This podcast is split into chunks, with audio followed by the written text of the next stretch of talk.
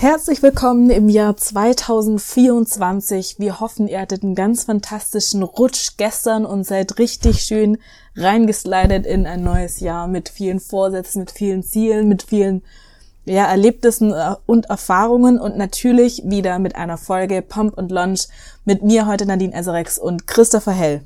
Frohes neues Jahr auch äh, meinerseits mögen all eure Wünsche in Erfüllung gehen und einen halben bis ein Kilo, Kilogramm Muskeln pro Monat Wachstum sei euch versprochen in diesem Jahr.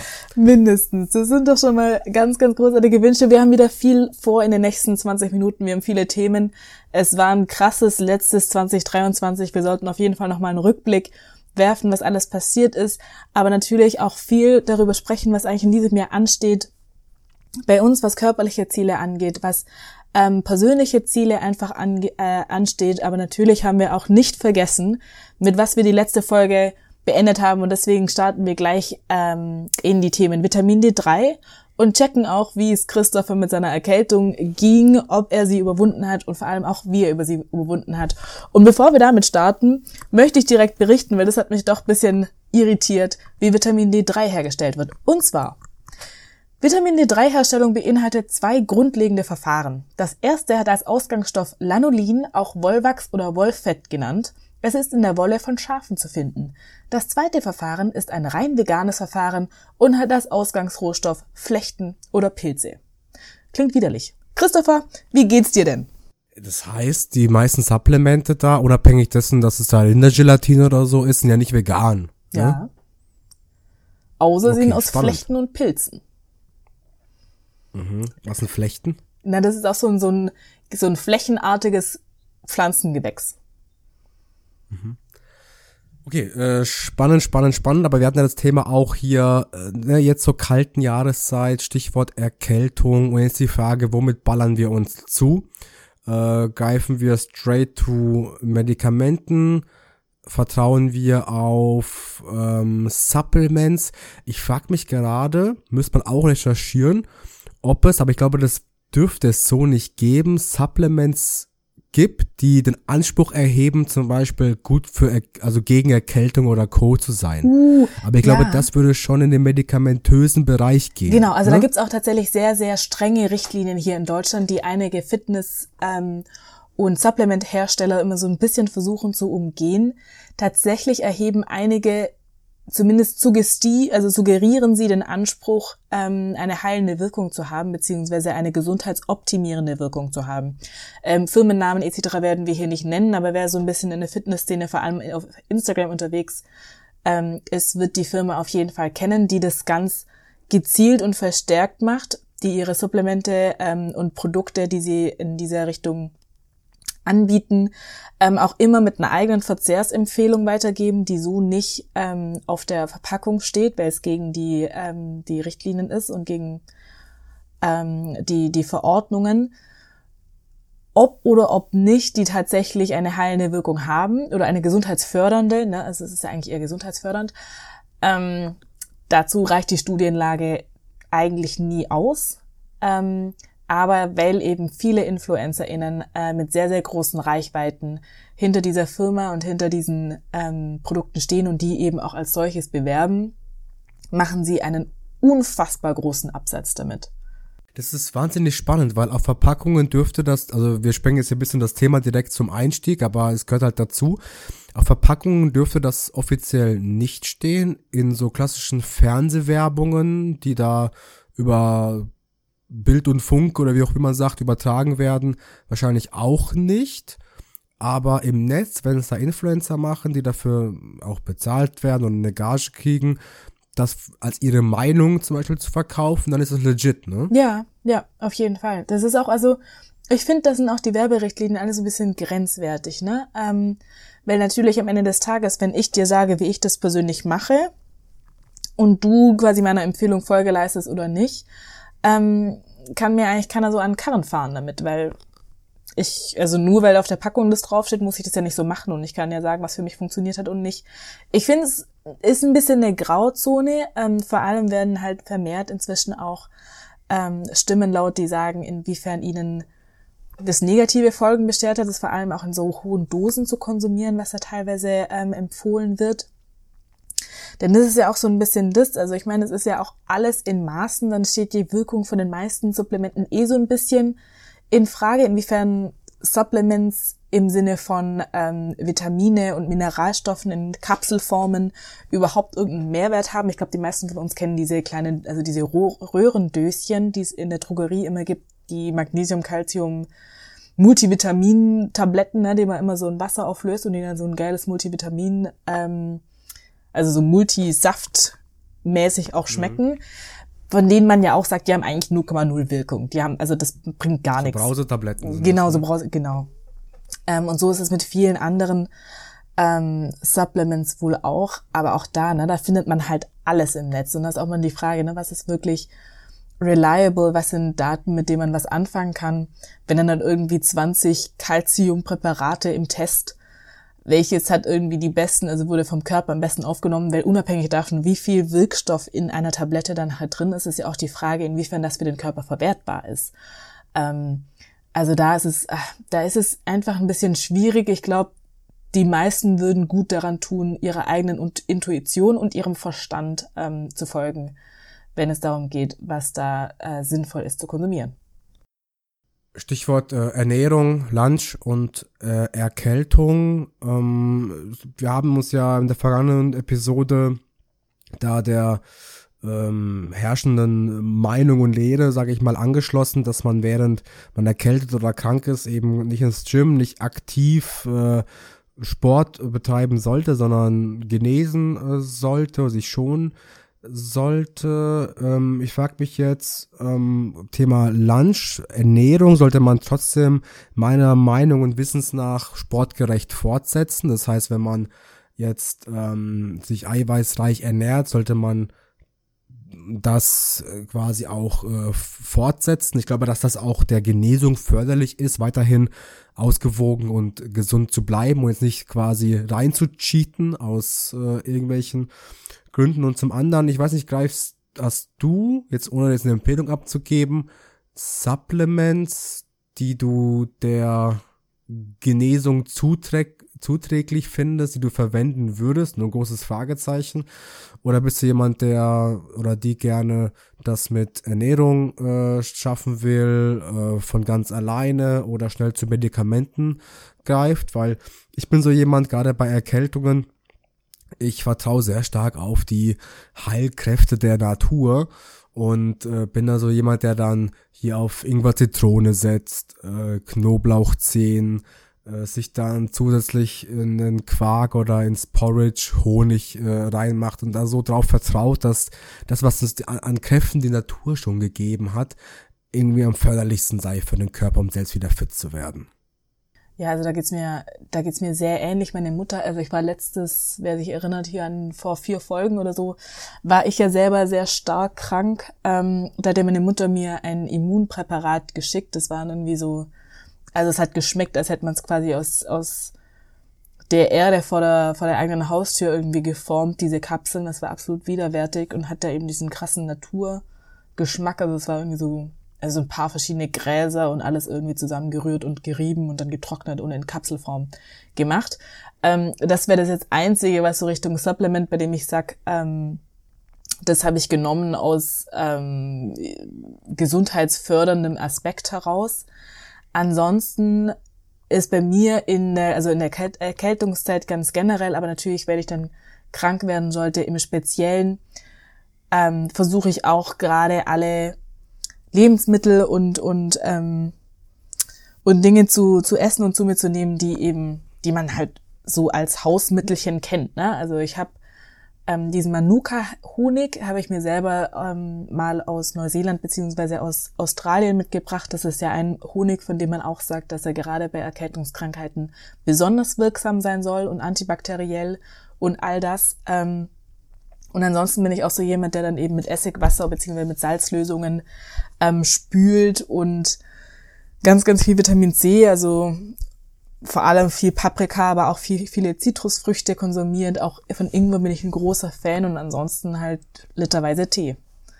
Das ist bei mir so so das Nonplusultra. Natürlich versuche ich auch auf meine Ernährung zu achten. Ich bin aber auch gleichzeitig jemand, der, wenn er krank ist, sehr gerne vor sich hin snackt. Das ist ja generell so ein Problem von mir. Ähm, und wenn ich krank bin, habe ich auch so ein, so ein Mindset, dass ich sage, ja gut, jetzt kann ich mir auch mal was gönnen. Ähm, so quasi als Kompensation für das Leid, das ich gerade durchstehen muss. Also ich bin, ich bin da nicht ganz so konsequent, wie es mir wahrscheinlich gut tun würde, was die gesunde Ernährung angeht. Spannendes Thema. Wir haben das neue Jahr. Wir sprechen über Erkältung, Krankheit, über wie snacken vor uns hin.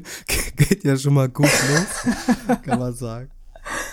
Ähm, aber lass uns dann trotz alledem zumindest über Neujahrsvorsätze mal sprechen. Ich meine, wer tut äh, das nicht? Und wir alle kennen die Klassiker, sich jetzt im Gym anzumelden. Ich meine, das fällt für uns schon mal weg. Wir sind da ja angemeldet. Ja. Ähm, und nicht nur das, wir gehen da auch hin. ja. ähm, und äh, ja, vielleicht äh, hast du dir, hast, also hast du dir, wir fangen mal so an. Hast du dir letztes Jahr bewusst, das ist eine Überraschung, hast du dir letztes Jahr bewusst Ziele gesetzt, die du schon erreicht hast oder hast du für kommendes Jahr jetzt Ziele? Nee, weder noch tatsächlich. Ich bin, ich denke mir immer, also immer so, wenn ich feststelle, dass ich also wenn im Spiegelbild nicht so ganz zufrieden bin, was leider sehr oft ist, denke ich mir immer, ja gut, also ich brauche jetzt nicht aufs neue Jahr zu warten. Ne? Also ab morgen wird wieder ordentlich sich ernährt oder ordentlich Sport getrieben oder eben die Ziele konsequenter verfolgt, beziehungsweise eben Anpassungen in der Kalorienzahl etc. gemacht. Und letztens erst bin ich durch meine eigene Fotogalerie gegangen und habe festgestellt, also zum einen, ne, also ich finde es immer auch so spannend, wie das eigene Bild von sich und wenn man sich dann irgendwie aus einer Distanz betrachtet, doch so brutal unterschiedlich ist. Mir ist aufgefallen, dass ich eigentlich weder abnehmen müsste, ähm, noch irgendwie Muskeln aufbauen müsste, dass ich da irgendwie schon, also eigentlich viel definierter bin, als ich selber immer glaube. Ähm, und dann auf der anderen Seite muss ich aber auch, also deswegen körperliche Ziele, so viele habe ich gar nicht, außer mein eigenes Bild, mein Selbstbild mal ein bisschen realistischer zu machen, ähm, beziehungsweise ja realistischer wahrzunehmen und auch natürlich meine Form im Idealfall zu halten. Und auf der anderen Seite finde ich diese Neujahrsvorsätze irgendwie auch Käse. Das ist so, das ist, für mich sind Neujahrsvorsätze immer so eine Ausrede für zwischen August und Dezember einfach hier chill, zu chillen und zu sagen, ja, machen wir dann im neuen Jahr. Das ist ein Thema fürs nächste mhm. Jahr. So nach dem Motto, das Jahr ist eh schon tot. Ähm, damit tue ich mich tatsächlich sehr, sehr schwer. Vor allem, weil ich auch nicht den Eindruck habe, dass das irgendjemandem irgendwas bringt. Also, dass damit irgendjemand erfolgreich wird. Also da habe ich irgendwie bis jetzt noch keine Erfolgsgeschichten gehört. Vielleicht kann, also kann ich mich davon auch noch überraschen lassen und irgendjemand sagt, nee, es war für ihn das absolute Nonplusultra. Aber so richtig viel davon halten tue ich nicht. Was nicht heißt, dass ich keine körperlichen Ziele oder generell persönliche Ziele habe, aber im Sinne von einem Vorsatz irgendwie nicht. Wie ist denn bei dir? Du schon? Also ich kann mich an, an letztes Jahr nicht äh, erinnern, dass ich mir irgendwelche Vorsätze gemacht haben äh, könnte. Was ich aber mal nachgeschaut habe, weil ich glaube, ich habe in dem Kontext mir schon Gedanken gemacht. Ähm, ich habe immer so Stichtage, wo ich mich wiege. Mhm. Ne? Und es war lange, lange Zeit. Das war bis zum, ah, bis zum 1. Mai war das immer der 25. des Monats. Aber ich habe am 1. Mai mit Kreatin angefangen und habe dann quasi den 1. Mai als neuen Stichtag gemacht mit irgendwas, dass ich Veränderungen erwartet habe. Ja. Und davor habe ich angefangen, ab dem 25. mich zu wiegen. Also mein, mein erstes, meine erste Dokumentation habe ich am 25.06.2022 gemacht. Mhm. Hier mit 119,4 Kilo. Ja. Dann hatte ich im November letzten Jahres also November 22 meine ich, hatte ich dann 100,3 und wusste ich knack die 100. Mhm. Hatte dann am 25.12., also schon zur Weihnachtszeit, irgendwie wahrscheinlich wahrscheinlich morgen zum neuen Unterhose oder so, 99,7. Äh, Stabil. So. Ja. Und im Januar dann 97,1. Ja. Und ich glaube, ich habe mir so versprochen, jetzt nie wieder die 100 mhm übertreffen oder knacken zu wollen. Ja. Ne? Ich hab, war zum ersten Mal gefühlt unter 100 seit der Grundschule oder so, das habe ich immer gesagt. und habe mir dann äh, irgendwie das Ziel gesetzt, okay, ich habe die 100 geknackt und ich werde nie wieder über die 100 kommen. Respekt dafür, ja. Und ich glaube, das war so mein Ziel. Und ich habe jetzt, also um hier mal im Kontext Fitness zu bleiben, jetzt nicht im Kontext Beruf oder Privatleben, sondern im Kontext Fitness. Ich hatte dieses Jahr eigentlich den Wunsch, mal die 80 zu knacken. Ich habe aber, als ich angefangen habe, Kreatin zu nehmen, da war ich bei 84,6, mhm. habe Kreatin genommen und war äh, hier am 1. September bei stabilen 93. Ja. Und wollte dann eigentlich jetzt mit in die Winterzeit rein, ähm, naja, mal wieder Diäten. Führst du deine Gewichtszunahme auf das Kreatin zurück? Nee, ich habe auch, ich habe auch, äh, also Kreatin zum Teil. Ich habe anfangs das Gefühl gehabt, wirklich einen kleinen Sprung gemacht zu haben, straight zwei Kilo wegen Kreatin. Mhm. Also ging anfangs sehr schnell. Ich habe aber auch direkt wieder hier geloadet. Also okay, ich habe angefangen, ja. direkt mit den Carbs hochzugehen und bin anfangs straight zwei Kilo gesprungen innerhalb von einer, zwei Wochen oder so gefühlt. Mhm. Ne? Und dann ging es Monat für Monat recht langsam, so 1,5 bis 2 Kilo. Mhm. Und boah, ich stehe jetzt trotzdem bei so stabilen 90. Ja. Also ich bin nicht mehr, ich bin nicht mehr runtergekommen auf, auf 80, die noch irgendwie haben wollen, mhm. die ich hatte haben wollen. Ich stehe so bei stabilen 90, aber ich habe das Gefühl, das letzte Mal 90 hatte ich dann im, äh, ich soll jetzt nicht zu deep gehen, aber das letzte Mal 90 hatte ich dann quasi im März letzten Jahres. Ja. So. Und ich würde meine, ich habe das Gefühl, dass meine Form ganz anders jetzt ist, wie sie im März war. Ja, auf jeden Fall. Also, ja, klar. Also, obwohl ich das, obwohl ich dasselbe, dieselben Kilos auf die Waage bringe. Aber das ja. ist ja auch immer. Und ich mhm. bin, ja, und ich bin jetzt gerade so ein bisschen zwischen, boah, ich wüsste eigentlich so, ich glaube, Idealgewicht bei 1,80 wären so normal irgendwie 80 Kilo und die würde ich doch mal gerne noch knacken. Ich fühle mich aber gerade mit rund 90 recht stabil und in Ordnung, komischerweise. Was heißt denn komischerweise? Also ich meine, man darf ja nicht vergessen, dass sich deine Körperzusammensetzung, also deine Ratio von Muskulatur zu Fett in diesem, also seit März auch massiv verändert hat. Ne? Also du bist ja sehr, sehr konsequent, was deine, was deine Makronährstoffe angeht und du bist sehr konsequent, was äh, deine Besuche im Fitnessstudio angeht, da sieht man natürlich Unterschiede. Ähm, und da spürst du auch Unterschiede. Also ich weiß nicht, ob du deine Umfänge gemessen hast oder ob du nur dein Gewicht protokollierst, aber ich gehe auch stark davon aus, dass sich deine Umfänge massiv verändert haben seit März. Also spürbar ja, aber hier haben wir schon den ersten Jahresvorsatz, nicht nur Gewicht mitzunehmen, sondern äh, mal Umfänge auch äh, zu dokumentieren. Hat doch was damit zu tun, weil die Zielsetzungen anders geworden sind. Ja. Also äh, ich, kannte, ich kannte gar nicht diesen Status, äh, überhaupt jetzt rückblickend auf letzte Jahr, diesen Status mal gezielt kontrolliert zunehmen zu wollen. Ja. Das gab es in meinem Leben noch nie. Ja, ja, krass. Ja. Und ähm, das war mal eine ganz äh, interessante Erfahrung äh, für sich und ich bin jetzt halt auch mit Blick auf das Jahr nicht mehr in der Situation, boah, ich muss jetzt krank abnehmen, weil ich mich recht wohl und zufrieden fühle, aber jetzt geht's halt um Optimierungsbedarfe, nenne ich's mal. Ne? Also trotzdem muss es da immer weitergehen, es, äh, man kann nie aufhören und man ist ja immer in gewissermaßen dann doch einerseits unzufrieden, aber im Großen und Ganzen unterm Strich ziehe ich eine positive Bilanz. Das heißt, fürs für einen Jahresausblick habe ich jetzt mir ja keine heftigen Ziele gesetzt, als die ich nicht auch einhalten werde, sagen wir mal so. Ja, spannend, sehr schön. Das heißt, für dich geht's im Endeffekt 2024 jetzt erstmal darum, deine Ziele neu zu stecken, also ne, im Sinne von Aufbau ähm, und Definition, nenne ich es mal. Also und korrigiere mich sehr, sehr gerne, wenn du das ein bisschen anders siehst. Ähm, genau, und bei mir geht es darum, mein Selbstbild zu, ja, zu optimieren und meine Definition zu halten, sag ich mal. Ja, kann man so sagen, sehr based, ne? Mhm. Bin mal gespannt, was wir am Ende dieses Jahres dann von äh, für ein Resümee ziehen. Schon gespannt aufs nächste, auf den nächsten Monat, ja. Und wie läuft's bei dir? Ja, fünf Kilo plus. Kann natürlich auch passieren. Ähm, aber dann sagen wir immer so schön, it is what it is. In diesem Sinne sind wir auch, sind wir tatsächlich auch schon wieder am Ende dieser Folge, der ersten Folge im Jahr 2024 angekommen. Ich finde es ja. Ich bin gespannt auf alles, was da in diesem Jahr kommt. Ich bin auch gespannt, was ich, wie wir unseren Podcast mal weiterentwickeln, weil Bock habe hab ich schon, den weiterzuentwickeln. Und immer wieder fällt das Stichwort Instagram und wir kommen irgendwie noch nicht so richtig um die Runden. Aber vielleicht ist 2024 das Jahr, an dem wir das zum Vorsatz machen und tatsächlich auch umsetzen, da ein bisschen Leben reinzubringen. Ansonsten bin ich, ähm, glaube ich, erstmal durch und verabschiede mich an der Stelle und freue mich aufs nächste Mal. Prima. Vielen Dank auch meinerseits und wir starten mit guten Vorsätzen. Ich hoffe, ihr auch. Bis dann.